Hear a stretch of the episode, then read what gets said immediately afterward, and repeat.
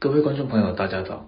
昨天开始，台湾附近的环境风向逐渐的转为东北风，风速增强，而且水汽增多。今天依然维持着相似的大气环境。迎风面桃园以北、东半部地区云量明显增多以外，也有局部短暂阵雨影响。而这些地区晨间的低温，因为偏多的云量，使得辐射冷却效应减弱，相较昨日回升了不少。白天的高温也会比昨天降低一些。日夜温差缩小，感受上会偏凉舒适一些。相对的，在中南部地区不受东北风影响，天气持续稳定，晴到多云。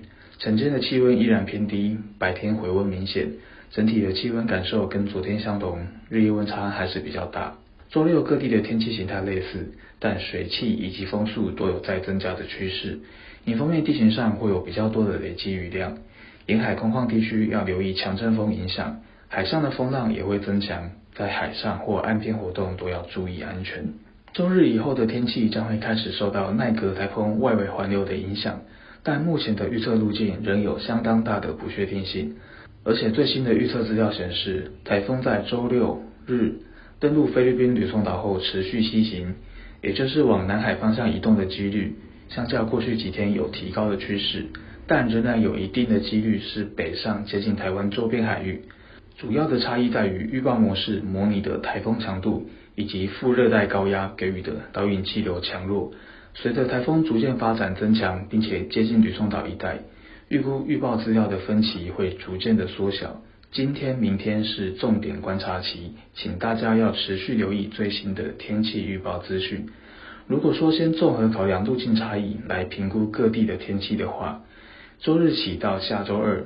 北部、东半部地区降雨几率高，而且容易有持续性的降雨，并且有局部较大雨势的机会。中南部山区以及高屏地区也可能会有短暂阵雨影响，其他平地则是大致多云或阴天，偶有小雨的天气。各个沿海地区以及周边海域都要留意强风浪的影响。而台风会不会影响到下周三，或是各地区的天气形态如何，都会牵涉到台风未来的路径，仍然有大幅变动的机会。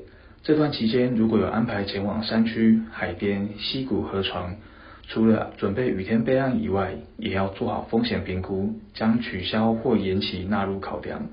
以上气象由天气风险欧同学提供。